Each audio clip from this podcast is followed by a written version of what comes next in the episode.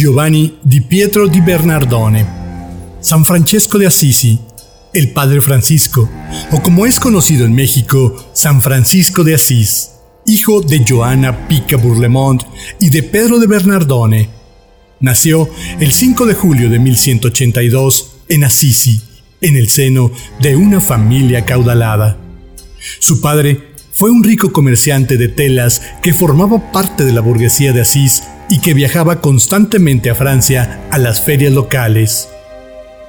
Entre algunas versiones, fue su gusto esta tierra, por lo que su padre lo apodó después como Francesco o el francesito. También es probable que el pequeño fuera conocido más adelante de este modo por su afición a la lengua francesa y a los cantos de los trovadores, el buen vestir y la vida llena de lujos que la posición de su padre podía ofrecerle. Sin saberlo Giovanni di Pietro, muy pronto el mundo que conocía habría de sufrir un cambio que transformaría su vida para siempre.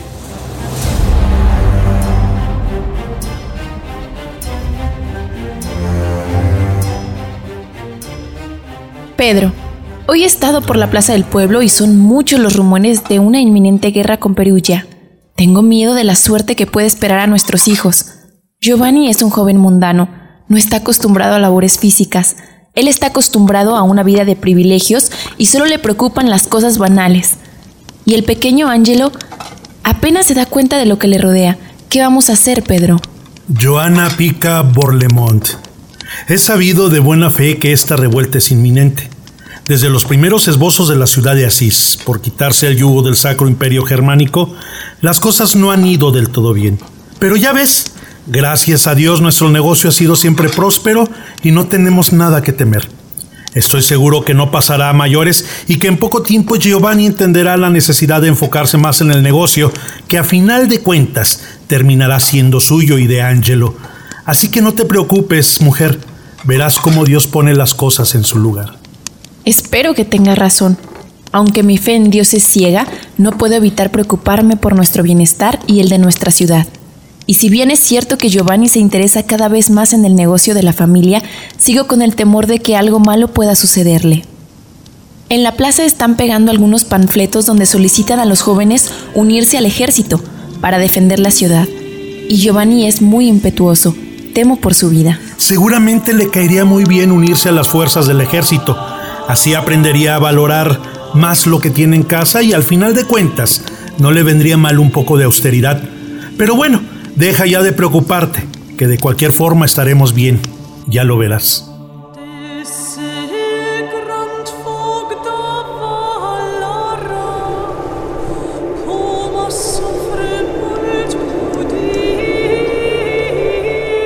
En el frío noviembre del año 1202, bajo las órdenes de Gaulterio de Brienne, quien comandaba el ejército papal, se desató una terrible batalla entre las ciudades de Asís y Perugia. En este enfrentamiento, muchos hombres perdieron la vida y algunos más fueron hechos prisioneros por el enemigo, entre ellos Giovanni di Pietro de Bernardone, quien habría de pasar al menos un año en prisión Estando recluido en un frío calabozo, Giovanni sufrió una enfermedad que lo tuvo al borde de la muerte y que tiempo después sería la causante de su despertar a la vida seglar y posteriormente eclesiástica.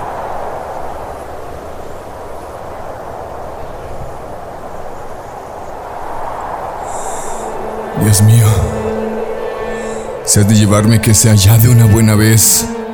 No soporto esta vida encadenado como un animal y comiendo apenas sobras de comida y pan rancio.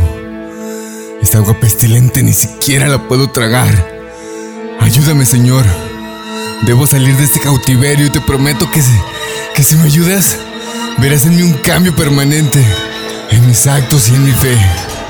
¡Ey, ey, ey! A ver tú, levántate. Ya puedes largarte. Ya no podemos seguir manteniendo holgazanes y no vales ni el corte de mi espada para degollarte. Así que ya lárgate de regreso a tu ciudad. De cualquier forma, en poco tiempo será destruida por la casa de Baviera. Así que me da igual si te mueres aquí o allá. Ya lárgate antes de que me arrepienta. Sí, señor. Enseguida me voy. No sé si tenga fuerzas para salir de aquí. Muchas gracias. Que Dios lo bendiga por tener tanta piedad de mí. Cállate, ya lárgate. Sí. Ya deja de decir tonterías y retírate de mi vista. Y si nos volvemos a encontrar en batalla o en algún otro lugar, entonces sí probarás el acero de mi espada. Debo de llegar a casa y hacerle saber a mis padres que estoy bien. Que he logrado sobrevivir a estos meses de encierro. Ahora sí mi padre sabrá de mi determinación para llevar las riendas del negocio. Pero antes, debo tomar venganza contra los que me aprisionaron. En cuanto recupere mis fuerzas, volveré a sumarme al ejército papal. Hijo mío, has vuelto. Qué generoso ha sido el Señor de traerte de regreso y a salvo. Nunca perdimos la fe de que volverías a casa. Joana, mujer, ven pronto, mira quién ha regresado a casa por obra de Dios nuestro Señor. Hijo mío, bendito sea Dios que te ha regresado con bien a casa. Pero mira cómo estás todo maltrecho y flaco. Debes descansar para que pronto puedas retomar el negocio y los viajes con tu padre. Sí, madre, debo recuperar mis fuerzas. Pero antes de acompañar a mi padre en sus viajes a Francia, debo regresar al campo de batalla. El ejército papal me necesita. No podemos permitir que los germanos sigan avanzando sobre nuestras tierras. El capital Walterio de Berenier me necesita. Pero hijo mío, apenas Dios te ha concedido una oportunidad de seguir viviendo y tú las desperdicias regresando al campo de batalla. ¿Qué no ves lo afortunado que eres de estar vivo? No insista, madre. Es mi deber como buen católico defender el honor de mi ciudad y fortalecer el ejército papal. Déjalo, mujer. Nuestro hijo ahora es un hombre y debe cumplir con su deber como soldado y como católico. Descansa, hijo. Muy pronto estarás listo para la batalla. Gracias, padre. Los meses pasaron y pronto Giovanni Di Pietro estaba listo para continuar su batalla contra las fuerzas invasoras. Así que sin pensarlo, se unió a la campaña que partiría de Asís en el año de 1205. Giovanni estaba decidido a descargar toda su ira contra el enemigo. Les haría pagar caro los meses de cautiverio, los insultos y malos tratos sufridos durante su captura. Era el caluroso mes de mayo, cuando al amanecer se dio cita al ejército papal. Reunidos a las afueras de Asís, su destino era la ciudad vecina de Apulia. Deberían tomar esa ciudad y sacar a los invasores para impedir su avance hasta Asís. ¡Avancen todos! Iremos a galope hasta Apulia. Debemos desalojar la ciudad de estos sucios hermanos. Giovanni, bienvenido de regreso a este heroico contingente. Ahora es tu oportunidad de cobrar cara tu venganza. Así será, capitán. Bajo su mando, no quedará la menor duda de quién manda en estas tierras. ¡Adelante! Vamos a defender lo que por derecho nos pertenece. Cabalgaremos hasta el anochecer. ¡Avancen! ¡Vámonos! El ejército papal avanzó sin descanso durante todo el día y al anochecer el capitán Gaulterio ordenó montar un campamento para que sus hombres pudieran descansar. Esa noche, la vida de Giovanni Di Pietro encontró el curso que definiría su vida y su obra. Giovanni, Giovanni, despierta, despierta ya, Francesito. ¿Quién está ahí? ¿Y por qué te atreves a llamarme así? Ese nombre solo mi padre lo usa. Sal ya. Salte de donde estés y enfréntame como un hombre. No temas, tengo un mensaje para ti. ¿No te das cuenta que Dios te ha puesto a salvo para que puedas servirle de otra manera? ¿Cómo? Dios te necesita, pero no así, no aquí derramando sangre. Regresa al amanecer y en Asís encontrarás la forma en que Dios quiere y necesita que le sirvas. Descansa por ahora, Francisco, que mañana te espera un largo viaje de regreso. Pero, ¿es que acaso eres un ángel? ¿O cómo sabes todo eso sobre mí? ¿En verdad que Dios ha puesto sus ojos en mí? Si el Señor me necesita, yo estaré en la forma que Él disponga de mí. Yo solo soy un mensajero, pero tú serás la piedra angular para cimentar la vida de humildad que sostenga la palabra de Dios y que tanta falta hace a nuestra iglesia. Descansa y prepárate a servir.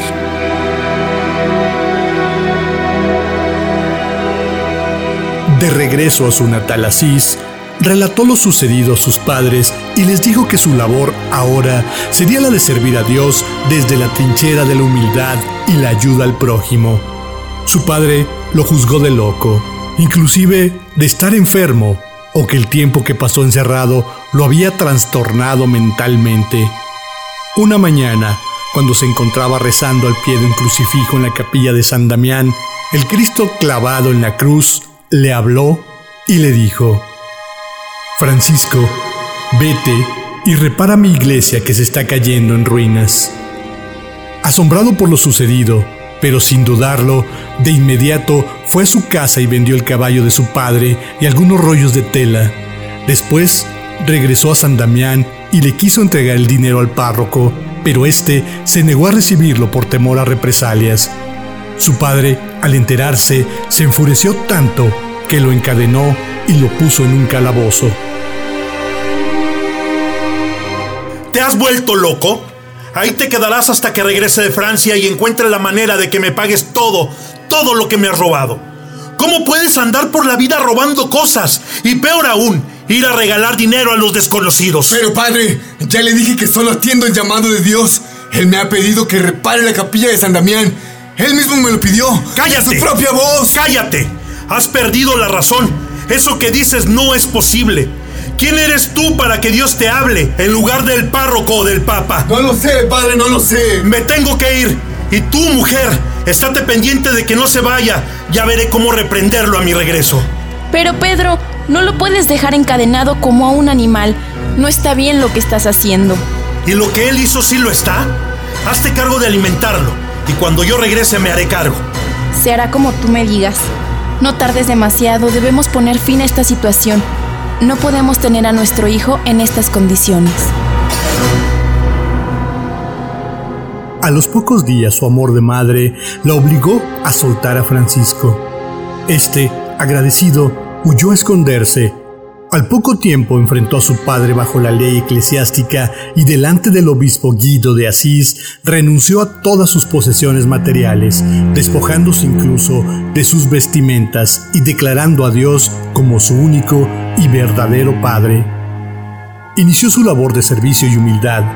Cambió sus vestimentas por una túnica atada con un cordón a su cintura. Se dedicó por varios años a reconstruir iglesias hasta que el 24 de febrero de 1208 volvería a escuchar aquella voz que esta vez le repetía las palabras del Evangelio diciendo, no lleven monedero ni bolsón, ni sandalias, ni se detengan a visitar a conocidos. De esta forma su empeño por reconstruir las iglesias cambió por la vida austera y la prédica del Evangelio. Después de soportar las burlas de aquellos que lo veían vestido casi de trapos, su mensaje ahora era escuchado con atención.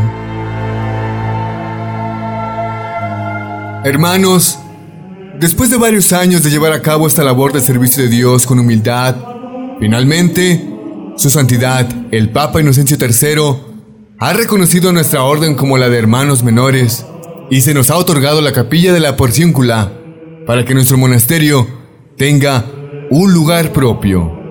Continuaremos nuestra labor con la única retribución que la de servir a Dios, nuestro Señor, así como al prójimo.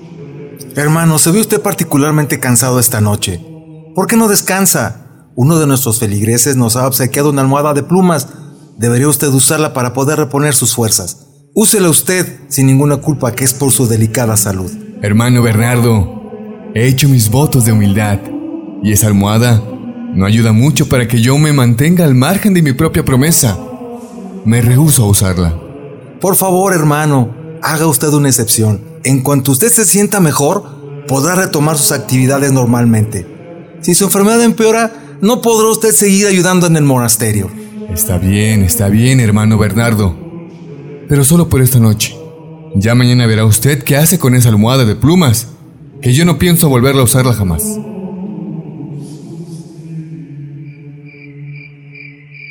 ¿Descansas, Francisco? A nadie le hace mal tener un poco de comodidades. Estás muy solo en esta ermita y pasas frío por las noches. Tú ya has hecho mucho por servir a tu Dios mereces un poco de comodidades como esa almohada, por ejemplo. o un fuego manso que reconforte tus huesos cansados. Y por qué no, una compañera. Estos días de octubre son fríos y lluviosos. Hazme caso, Francisco. Verás que no pasa nada. ¿Quién está ahí? Tú no puedes ser el mensajero de Dios. Mi señor jamás me mandaría a decir esas cosas. Exijo que me digas tu nombre ahora mismo. ¿Quién crees tú que eres para hablarme de ese modo? No te exaltes. Recuerda que somos viejos amigos, ya nos conocemos. Estuve a tu lado cuando con tanta ira corriste al mendigo de tu casa, cuando con esa rabia juraste matar a quienes te apresaron. ¿Me recuerdas? ¿Recuerdas esa sensación de poder en el filo de tu espada? Soy Lucifer. ¡Lárgate! Que ahora también te venceré, como ya lo he hecho antes. Aléjate que tú no tienes derecho a estar en este lugar. Es un lugar consagrado por mi Dios. En el nombre de mi Señor Jesucristo, te ordeno que te largues. ¿Crees que tus palabras me asustan? Tú no puedes conmigo. Y he venido por ti y es hora de que me acompañes al fondo del averno. La soberbia y la ira también son pecados. Así que tú vienes conmigo. Dame la fuerza necesaria, Señor, para vencer al maligno. Guía mi fe y mi templanza para desterrar de este sacro lugar al demonio que me atormenta. No podrás hacer nada contra mí. Y yo estoy abandonado como a tantos otros que han muerto en un charco de sangre con esas batallas estúpidas que pelean en su nombre. ¡Aléjate de aquí! ¡No lograrás nada! Espíritu de Dios, acompáñame. Señor Jesucristo, ampárame. Con esos tres nudos que simbolizan la obediencia, la pobreza y la castidad, yo te expulso, demonio.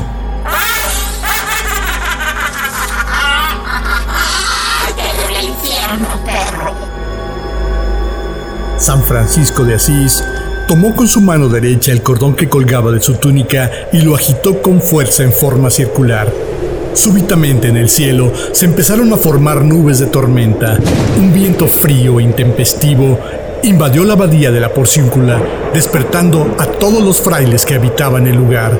Asombrados con los ojos desorbitados, observaron cómo San Francisco de Asís mantenía alejado al demonio con el viento que producía su cordón, mientras que en el cielo relámpagos y viento parecían gritar enfurecidos. Un trueno majestuoso se escuchó en el cielo, a la par que un relámpago iluminaba con luz de día el pueblo entero. El sonido fue ensordecedor y la luz cegó al demonio, abriendo la tierra a sus pies para ser devorado por el mismo infierno que reclamaba su presencia. Un insoportable olor a azufre se apoderó de la abadía, mientras que San Francisco de Asís parecía salir de un trance que le devolvía la calma. Ahora ya lo sabes. Si un 4 de octubre sientes un frío que te cala los huesos y las nubes ocultan el cielo, ten por seguro que una batalla se aproxima. Es el demonio tratando de llevarse tu alma o cualquier alma. Pero no te preocupes, que si tienes fe, San Francisco con su cordón librará esta batalla por ti. Pero si no la tienes, será mejor que no tengas deudas que saldar.